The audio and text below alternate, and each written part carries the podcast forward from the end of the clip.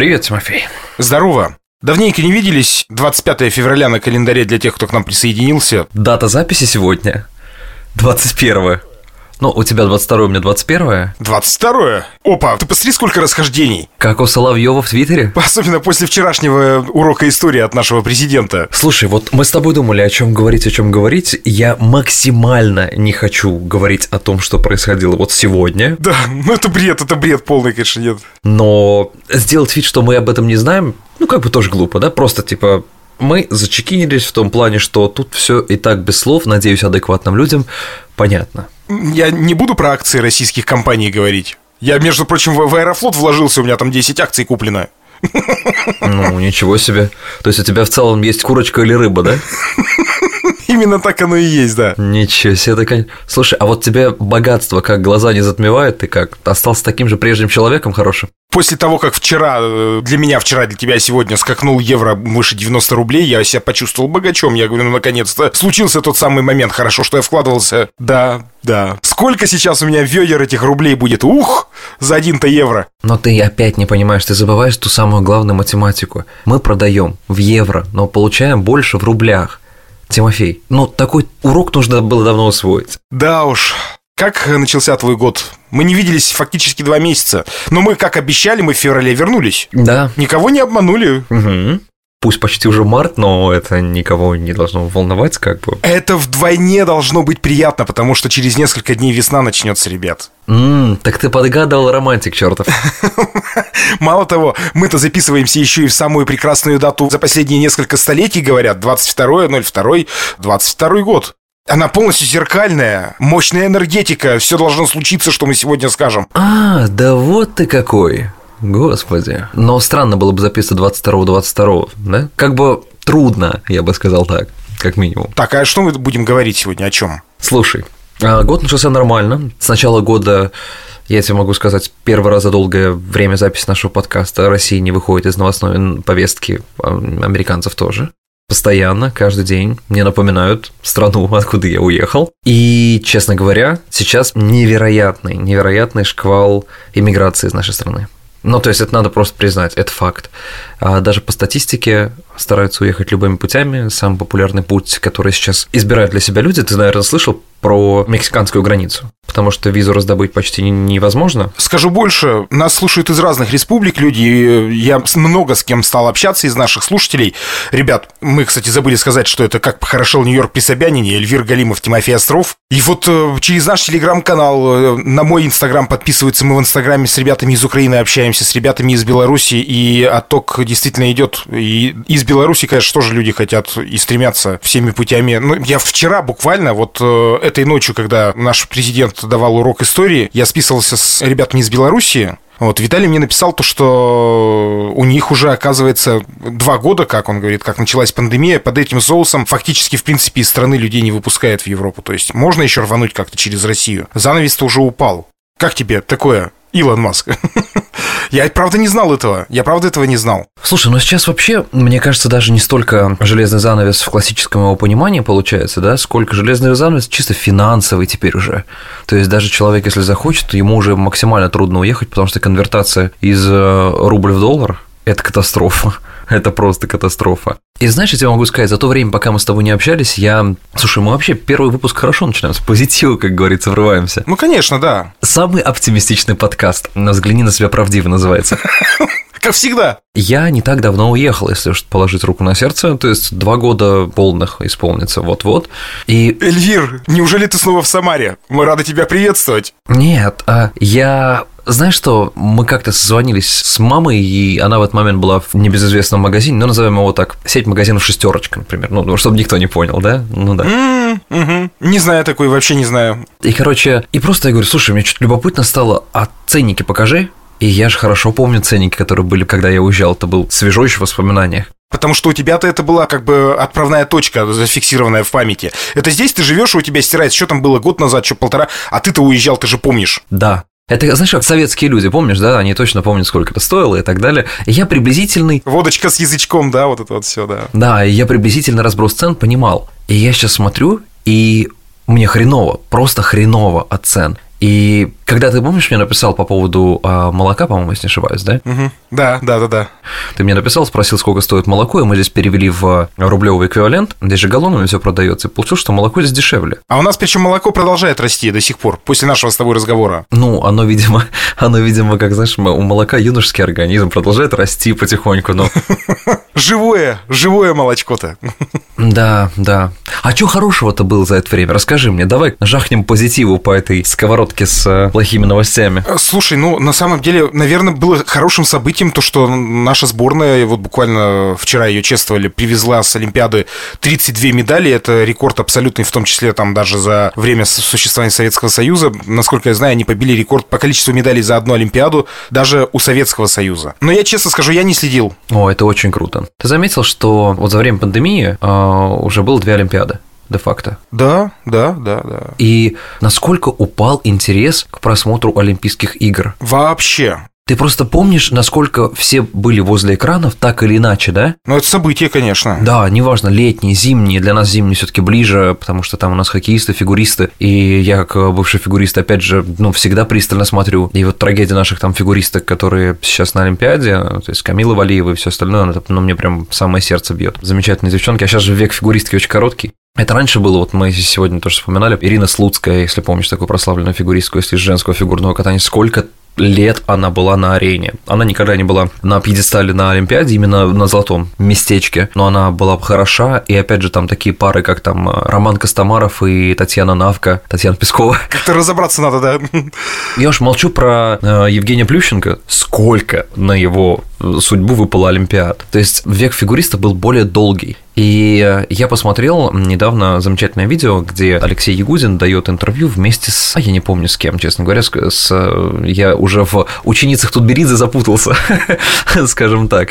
И они объясняют различия фигурного катания того и этого, насколько оно усложнилось. С чем связано это? А, слушай, ну, во-первых, ты помнишь, а, ну, наверное, ты, может быть, не так за этим следил, но самое главное потрясение для любого фигуриста было переход с системы 5960, образно говоря, как мы ее называли, да, на очень-очень сложную компонентную систему, которая используется сейчас. Она невероятно сложна. Раньше это было некое такое оценочное суждение, да, по довольно простой шкале. И так как э, время требовало каких-то внесений коррективов, ИСУ, э, Федерация конькобежного спорта, они внесли вот эту вот систему, и она развивается из года в год, а вводятся там разрешенные, запрещенные элементы и все такое, то, что можно выполнять. И я просто смотрю разницу. Очень много в YouTube, ребята, кто любит фигурное катание, посмотрите, пожалуйста, сравнение тех же самых прыжков раньше и прыжков сейчас, как это выглядит. То есть это колоссально. Ты знаешь, мне кажется, не ровен час, но лет 10, наверное, 15. И, скорее всего, из-за прогресса, мне кажется, 5 оборотов станет уже какой-то далекой перспективой, реальностью, потому что раньше, как вот сейчас на Олимпиаде в программе наша замечательная фигуристка, которая, помнишь, расплакалась, которая заняла серебряную медаль, я забываю, как ее, Трусова. Трусова, угу. Да, она же сделала 4 четверных. Для женщины непостижимая просто, вообще непостижимая величина. Ну и вот этот вот ее прогиб, который идет, он, мне кажется, стал уже мемом в интернете,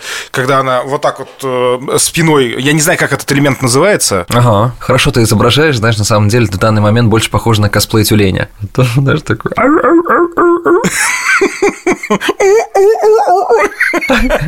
Да, слушай, ну вот чего у тебя не отнять, но смогли, это грация. Подожди, меня всегда называли мистер пластика. Стоп, стоп, стоп. Я понимаю, что тебя на химмаше гопнули на, на грацию, да? Типа, грация есть, я найду. И нашли, и забрали. Как этот элемент называется, когда она э, встает э, в э, плие, у нас это в танцах называлось? У вас у кого? У радиоведущих? Вы же часто у станка. Во вращении это имеешь в виду? Ты не знал, я очень много лет просто танцами занимался. Классическая хореография – это в любом случае элемент того, что мы делаем. Я понимаю, о чем ты говоришь, да, да, когда гран-плие, можно сказать, и ты назад вот так вот откидываешься и почти что рукой касаешься, да, на противовесе это делаешь. И потом она спиной откидывается ко льду, как бы. Но у нее просто очень круто исполнен этот элемент. Ну, как бы это возможно, это еще началось, знаешь, с момента, когда этот э, элемент очень часто показывал малоизвестный фигурист, он не так сильно запомнился, Илья Климкин звали его.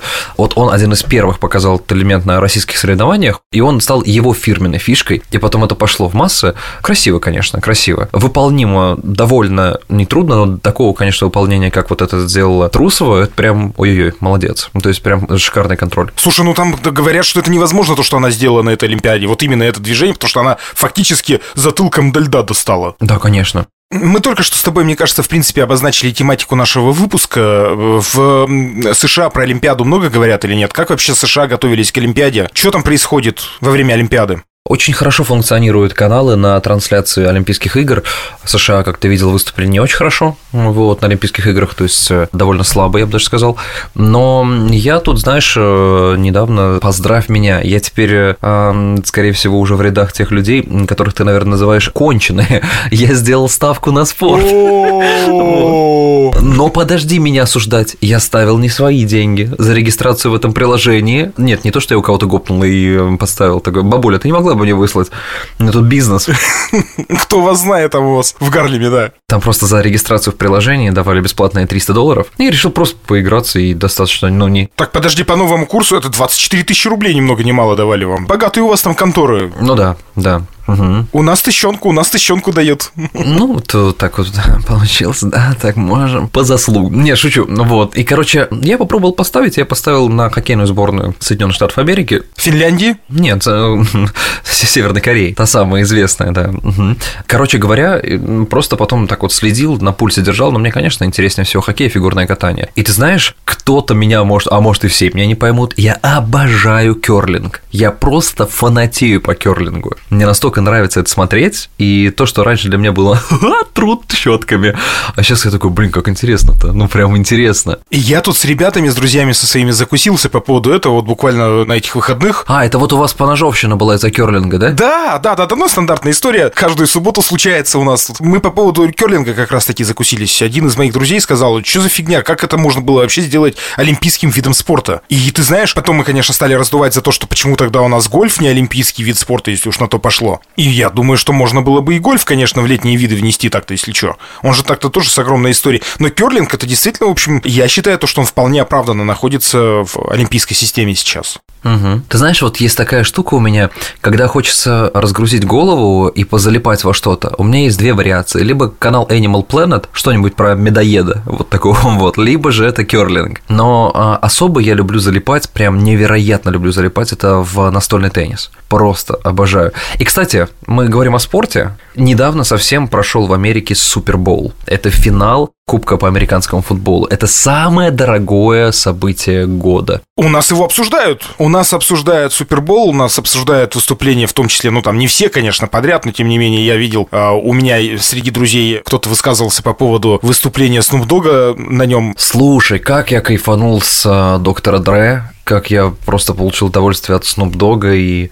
там выступала какая-то женщина, я не знаю, кто это, ну, потому что я, правда, не, не всех знаю, и, конечно, я просто безумно кайфанул с Эминома, который зачитал мой любимый Lose Yourself. Господи, как это было круто. Супербол, именно halftime шоу, вот это вот шоу между таймами, оно идет уже безумное количество лет. Это 50 какой-то по счету. И выступали такие... Раньше все это начиналось, вообще вся история с того, что выступали церковные хоры, коллективы, знаешь, там чирлидинг, потом началось все немного более именитие, там, знаешь, грубо говоря... Ребята из местных жеков, грубо говоря, до этого выступали, из ДК.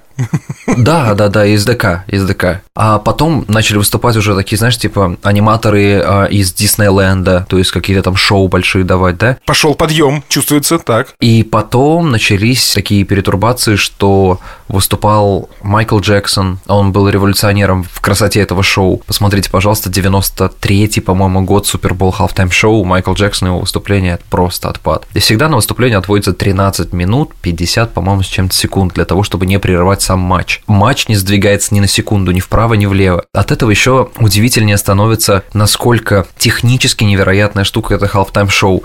Вот это вот все сценическое, поставить, сделать и убрать, да, вот за это отведенное время, это супер. Очень много видео по поводу того, как эта репетиция этого дела проходит. Но с недавнего относительно, относительно недавнего времени, я не скажу точно год, halftime шоу и права на него выкупила Pepsi. И теперь оно называется Super Bowl, Pepsi Super Bowl Halftime Show. Они выкупили себе за безумные деньги самую крутую рекламу. Ну да. Самое, самое главное, а, ну, для меня вот какой рейтинг бы я поставил, это три лиги. Это NBA, NHL и NFL. То есть э, баскетбол, э, хоккей и американский футбол. И, конечно же, есть еще бейсбол. Бейсбол, как по мне, лично для меня, намного интереснее, чем американский футбол. Для меня в американском футболе не хватает динамики. То есть э, люди, конечно, которые привыкли это смотреть, мне нравится мяч от американского футбола покидать. Он прикольный. То есть его где-нибудь на природе с друзьями покидать довольно интересная штука. Угу. Про американский футбол, в принципе, наверное, говорить, да, про уровень популярности американского футбола в Америке, вот, господи, сформулировал. Говорить, мне кажется, не приходится. В принципе, э, нас, кстати, давно просили поговорить о спорте. У нас, знаешь, как выглядел вот в моем детстве и в моем подростковом возрасте, мы же тоже как бы там, ну, вот в 90-е годы были воспитаны как раз-таки NBA, баскетбол достаточно был э, популярен в 90-е в России. Конечно, мы тоже следили в том числе там, ну как следили, смотрели, по крайней мере, знали то, что есть э, американский футбол, и смотрели, хотели этим заниматься, потому что это где-то там, далеко на западе. Так вот, мой мяч э, для американского футбола выглядел следующим образом. Это был сдутый баскетбольный мяч, потому что он достаточно жесткий, и в лепешку такой свернутый, еще скотчем обмотанный. Вот это примерно так было. Да, ты не представляешь мою радость, когда я первый раз в жизни увидел мяч от американского футбола по-настоящему вживую. Я как до реликвии до него дотрагивался, а здесь собаки с прогулки приносят его каждый день вообще все, все домой, потому что они валяются повсюду. Конечно, вот эти четыре вида спорта, они прям вот такие преобладающие. Есть прикольные виды спорта, которых нет в России вообще, то есть которые интересно посмотреть. Есть, например, игра под названием, а, и ну, она возведена в ранг даже лиги, это корнхолл. Корнхолл, когда ты кидаешь мешочек зерном, это подобие, знаешь, может быть, городков, немного похоже, но мешочек с зерном ты кидаешь в небольшую наклоненную деревянную поверхность, в которой есть дыра с определенного расстояния. И ты должен, соответственно, этим мешком попасть туда. Очень похоже на систему керлинга, потому что ты можешь сбить свой мешок, и они попадут внутрь в середину. Достаточно много всяческих интересных и нелепых еще видов спорта, помимо довольно серьезных. Но и что отрадно, ты же помнишь, как много хоккеистов наших играет в НХЛ это просто радость. Для меня радость то, что в Нью-Йорке играет Артемий Панарин. Вот это, то есть, ну, как скажем так, мой респект спортивный э, весь уходит этому человечищу. Как американцы относятся к этому? Ну, то есть, э, вот у нас там, когда покупают, например, в ЦСКА, ЦСКА очень не любит темнокожих, да, например, э, футболистов, фанаты ЦСКА, фан-сектора, они очень рьяно как бы к этому относятся. Как в США относятся к тому, что в их суперлиге играет такое количество русских? Слушай, очень хорошо, очень хорошо ты посмотри, что за культ Овечкина в Вашингтоне. Это просто, я не знаю, о, Ви, о, Ви, вот эти вот, знаешь. Он э, там тоже рекламирует э, Папа Джонс пиццу? Его сопровождает везде? Я не в курсе. Не в курсе? Его сопровождает фотография с пиццей Папа Джонс. Здесь просто, где бы Овечкин не висел у нас в России, ну, по крайней мере, в моем регионе, там везде Папа Джонс. Короче говоря, э, вот что касаемо отношения к русским хоккеистам, оно ну, максимально положительное. То есть максимально, вот что я не слышал, слышал всегда, то есть, когда я разговариваю с американцами, такие, о, I know, там, Ови, Панарин или что-то. Мне нравится, потому что игра наших хоккеистов, ну, она просто филигранная. Рекордсмен на э, НХЛ почти, ну, на первых позициях Артемий Панарин по гонорарам. Человек, который, э, за которого там отдали невероятные деньги, чтобы он играл в Нью-Йорк Рейнджерс. Я сейчас подумал о том, а сколько интересно, правда, я как-то этим вопросом никогда не задавался, и он у нас, в принципе, не муссируется, может, потому я и не думал об этом. Сколько российских хоккеистов играет, играет играют ли они вообще в Канаде? Ничего не могу сказать, потому что НХЛ это все-таки э, континентальная лига, туда же входят и канадские команды. Ну вот, да, и поэтому я не считал, не смотрел, не задавался статистикой, но, скажем так, вот хоккей за динамику я обожаю. Вот это круто, вот это прям интересно. Ну ты чё, конечно, провести матч без мордобоя, это, я не знаю, как э, пиво без водки или водка без пива. А, ну вот, вот в чем твоя динамика, да? То есть для меня это там, знаешь, скорость, техника. Ну, конечно, когда скидывают краки, это ж... Ты только в эти моменты просыпаешься, да, из состояния спячки. Я просто представляю, Тимофей сидит на, на диване, у него чипсы на, ну, где-то в районе пупка, ну, потому что там удобно складывать, да, и заснул, да, и момент мордобой. О, краки скинули, начали драться, да-да-да-да-да. Я вспомнил историю по поводу бейсбола. Э, действительно, мы как-то о нем тоже подзабыли. И в России это как бы, ну, то есть, вот мое подростковое детство, там, да, возраст старше 12 лет, мы же тоже за бейсбол очень топили вот регби и бейсбол. И, кстати, вот давай-ка расставим точки над... Но ты имеешь в виду не бейсбол, а лапта? Да, у нас это была лапта. Поздно же... Как по-разному звучит, да? Вот когда ты играешь в бейсбол... Казалось бы. Все женщины твои. А вот если ты в лапту... То ты точно едешь есть к бабушке. Так оно и есть, да. Это я когда служил пожарным, у меня один приятель поехал сюда, в Екатеринбург, из нашего города, потому что служили там и там. И он говорит, когда начинаешь знакомиться с девчонками в Екатеринбурге, в столице Урала, кто-то там по соседу, да я там менеджер, там такой-то, такой-то, да я так-то, так-то, а ты кто? Да, да я так, я просто пожарный. Вот это вот неловкость, вот слабта такая же фигня. Так вот, про бейсбол. Познер же фанат бейсбола, и у него даже есть роспись то ли на мече, то ли на перчатке, по-моему. А, Джоди Маджо, этот известный бейсболист, и это же целый культ тоже в том числе. Вот я, я к чему это говорю-то? Он даже, по-моему, всплывает в рассказах Эрнеста Хемингуэя. Где-то, по-моему, «Старик и море» или что-то такое, где-то там это есть. И если уж идти от обратного, люди, например, не подозревают, насколько культивирован здесь бейсбол, да, а, когда мы в России покупаем кепки с вот этим вот а, лого Нью-Йорк, да, вот а, известное, которое, знаешь, раньше в наши времена, в 90-е любили носить те, кто занимался хип-хопом или же занимался брейкдансом, и это же логотип нью-йоркских Янки, в первую очередь, это же отсюда пошло, это не просто какой-то из ниоткуда. Вот, кстати, про бейсболки. Все бейсболки, которые мы покупали, и Сокс, вот эти вот э, известные логотипы, это все логотипы каких-то спортивных команд, о которых мы, в принципе, как бы, ну, понятно, что там всем известные Чикаго Буллс, тут вообще вопросов нет, да, или LA Lakers, но большинство-то и многие, я думаю, что даже просто и не знали, ну, покупают бейсболку, как бы, ну, прикольно, NY, да, тут есть вот это вот, и клево. Про э, нелепые виды спорта ты говорил, то, что есть еще какие-то там, бирпонг есть, нет, в э, США, пользуется спросом? Это вечериночный, вечериночный э, вид спорта, конечно, то есть обязательно. То есть и вот эти, знаешь, американская тема, вот эти красные стаканчики, да, которые внутри белые, вот пластиковые. То есть мне так нравилось, что они здесь повсюду, а в России нам на вечеринке, когда мы делали, и хотели, чтобы это было так стиляво, да, мы их прям заказывали, там с Алиэкспресс или откуда-то, то есть, ну, в России их не так много было на тот момент. Обалдеть. Какие виды спорта, в принципе, в Америке еще развиты, и э, за чем чаще всего следят, чем чаще всего занимаются? Вообще, есть культура, например, лыжни э, выходного дня э, в США? Регион Майами, там вот это вот все, да. А беговые лыжи здесь не так популярны, как, например, в России.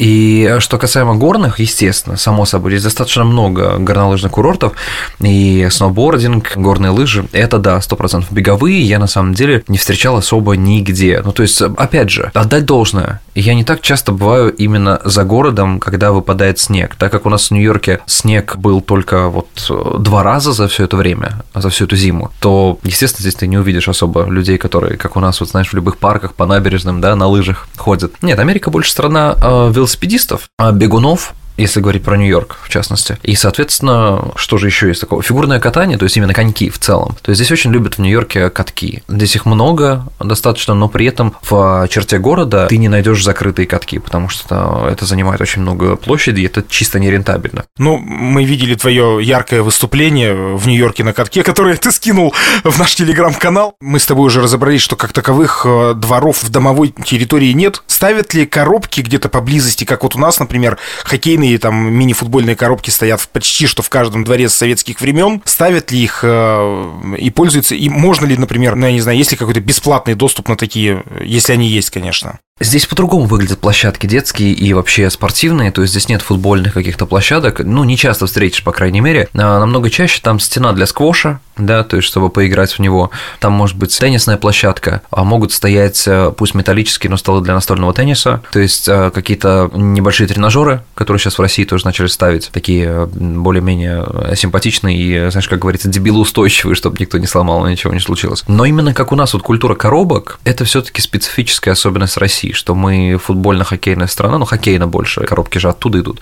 Мы просто Помнишь, в эти маленькие хоккейные ворота мы же играли в футбол в первую очередь. И здесь нет, здесь такого не найдешь.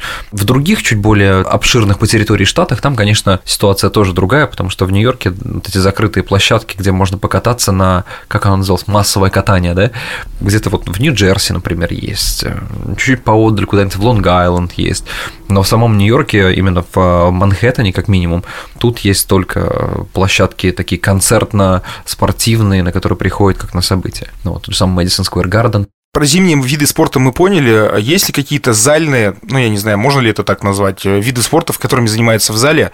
Ты куда? Да я на зальный спорт, как говорится. Ну, я не знаю, популярна ли, например, гимнастика? Вот у нас девочек с детства отдают в гимнастику. Опять же, эстрадный танец, например. Как вид спорта или русский народный. Да, русский народный. Слушай, здесь э, большинство людей из-за занятости своей, они занимаются сугубо фитнесом. То есть здесь пропагандируется первую очередь такой образ жизни в формате фитнеса, да, а не обязательного занятия какими-то там тяжелыми видами спорта. И очень много людей, я заметил, вот философия бега, мне кажется, она идет отсюда, из этого города, не из этой страны, а из этого города. Потому что здесь из-за ритма жизни люди в большинстве своем видят разгрузку только в этом. Из-за вот этого нервного напряжения, которое дает себе Нью-Йорк, бег, ходьба и вот такие аэробные физические нагрузки, они все-таки тебя разгружают. Скажи мне, в Нью-Йорке можно встретить пенсионеров? В целом есть, да, не все, не все вымерли, есть. Которые занимаются скандинавской ходьбой. У нас это настолько популярно сейчас, вот последние несколько лет. Докатилась ли скандинавская ходьба до Нью-Йорка? Видел, видел неоднократно, но вот такой популярности, как в России, вот, э, я, ну, как бы не замечал, но видел однозначно, и, ну, больше я видел бегающих пенсионеров, на самом деле они очень хорошо сохранились, пенсионеры здесь. Сам понимаешь, да, из-за уровня жизни, из-за всего остального, что они могут могут себе позволить, они как бы занимаются более такими серьезными видами спорта. К сожалению, кто-то где-то шутку выложил, что почему у нас так много стариков занимаются скандинавской ходьбой, потому что единственный инвентарь, который можно себе позволить. Ну, и на него опереться всегда, опять же, можно. В конце концов, можно как минимум этой палкой а, место себе в транспорте выбить. Да. Отбиться? Посмотри, мы сколько сейчас советов набросали, какая универсальная вещь скандинавская ходьба. Слушай, надо инструкцию разработать, как использовать палки от скандинавской ходьбы, потому что ведь на самом деле... Пакет повесить, как авоську, знаешь, вот так вот и... Хотя у меня мама любит вот скандинавскую ходьбу, я помню, она прям постоянно... Там ведь еще, понимаешь, вот эти палки, это же не просто лыжные палки, они же прям специально продаются для скандинавской ходьбы, то есть там тоже свои параметры и так далее есть. Вот в чем все дело. Так вот, возвращаясь к видам спорта, которыми занимается в зале, по сути, это только фитнес в основном. А как же social dance? У вас что, не, не устраивают бачат, батлы? О, кстати, Насчет бачата не знаю, но когда я с утра еду на работу, я проезжаю через один китайский квартал. Не тот легендарный Чайна там в Манхэттене, а немного другой в Бруклине. И каждое утро огромное количество китайских пенсионеров а, ставят майфун, включают музыка дома и начинают танцевать синхронно что-то там. Ушу? Ну, практически, знаешь, но это такое э, интересное зрелище. Ну, это выглядит скорее как вот э, танец в каком-то, действительно, знаешь, пенсионерском обществе таком, знаешь, он там точно не, не тектоник, как хотелось бы видеть, например, мне. Но было бы забавно, ты едешь такой, здравствуй, мой 2006. Вот, и, но, но это забавно, то есть это каждое утро происходит, каждые будни. Я правильно понимаю, что к этому может присоединиться любой желающий? Да, абсолютно любой, конечно, это абсолютно бесплатно, это... Палками от скандинавской ходьбы его не поколотят. Не, нет, это инициатива же людей, и поэтому там не надо ни платежей, ни взносов, ничего, пожалуйста, присоединяйся. Очень много таких вот мастер-классов и всего остального в парках тоже происходит. Давай-ка вспомним э, про твою Самару. Было ли принято, вот даже там перед твоим отъездом, были ли какие-то парковые развлечения вот такого порядка, такого толка, что люди, например, могли бы выйти, поставить вот этот мотофон так называемый, да, и спокойненько заняться каким-нибудь фитнесом, как это в 90-е называется, шейпингом? О, шейпинг, слово вспомнил тоже, да. Всплыли у тебя в памяти девочки вот в этих комбинезонах, которые на шорты надеваются, такие очень сексуальные, но ну, странно выглядящие, нет? В смысле девочки? Подожди, ну мы сейчас не только про пенсионеров говорим. Я просто вспомнил мужиков из 60-х, знаешь, которые одевались так же. И усы, да, и только усы, которые стояли возле клубов и форсили. И тогда это было модно, да. Послушай, Самара у меня вообще богат на это, потому что у нас есть набережная, великолепная набережная, мне кажется, не сравнится. Вам есть чем гордиться, у вас есть набережная. У нас нереальная набережная, это там есть чем гордиться, это просто лучшее место на Земле. Каждое лето набережная наполняется огромным количеством всяких таких вот интерактивов, ивентов, и очень часто можно увидеть, как на закате люди танцуют а, бачату и сальсу, и можно увидеть, как на газонах люди занимаются, а, хотел сказать, сексом. Стоп, можешь на этом закончить. Да, а, правда вы услышите в следующем выпуске? Да-да-да, с нашего пивзавода-то. Кстати, так было до реконструкции набережной. Вот э, сейчас там занимаются йогой со смузи, а раньше, а раньше и из-под Жигуль. Под Жигулик аккуратненько улеглись. Спорт по-самарски. И то, и другое в целом спорт. Слишком в лоб Камасутрой называть это. У нас на самом деле... Ну, это такая была раньше куйбышевская йога. Типа, Олеся, что ты не гнешься? Ну-ка на мостик. Как это у вас называется? Я все время дамба ваша, это Жигулевская. ГЭС. Гидроэлектростанция, плотина. Я, да, да, да, я про мостик, не про дамбу, не про плотину. Возвращаясь, у нас тоже набережная есть, между прочим, небольшая речушка. А, кстати, как у нас речка называется? Ну, все, можно на этом закончить. Дальше можно не понтоваться, понимаешь? И у нас тоже люди танцуют э, латино. Холодно, потому что согреться-то надо. Как по-другому еще? У нас и летом, и зимой. Но у нас до глубокой осени на самом деле танцуют. Тоже можно пойти и как бы вот прогуляться, все это найти. И любой может присоединиться. Это прикольно. Это классно.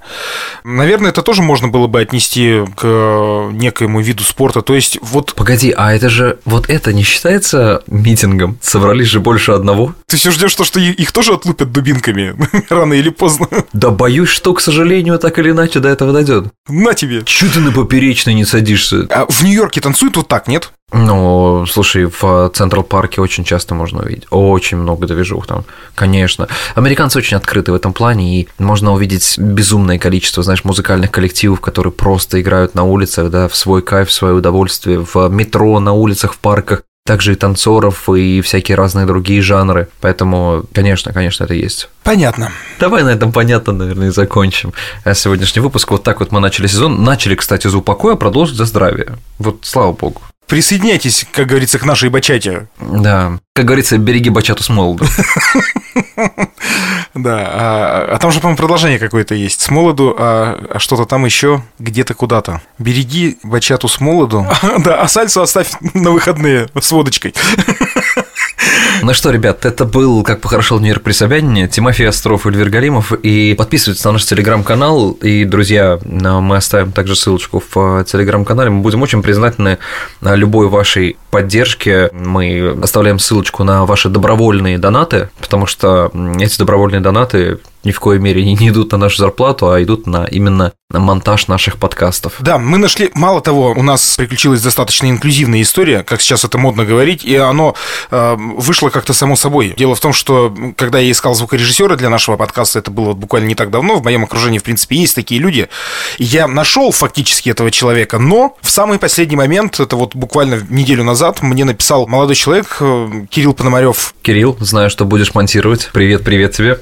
От всех нас. Да. Он сидит без работы, так как на многих радиостанциях э, и ГТРК, в том числе в разных регионах, говорят, что своих э, не могут обеспечить работой. А парень у нас незрячий, и теперь у нас э, звукорежиссер, который плохо видит, но круто делает звук. Вот так я бы сказал. Поэтому... Вот так вот, ребята, учитесь, учитесь. Э, на самом деле монтаж прекрасный у этого человека, э, что еще раз доказывает, что самое главное действительно желание и любовь к тому, что ты делаешь, да? Делать свою работу, да, да.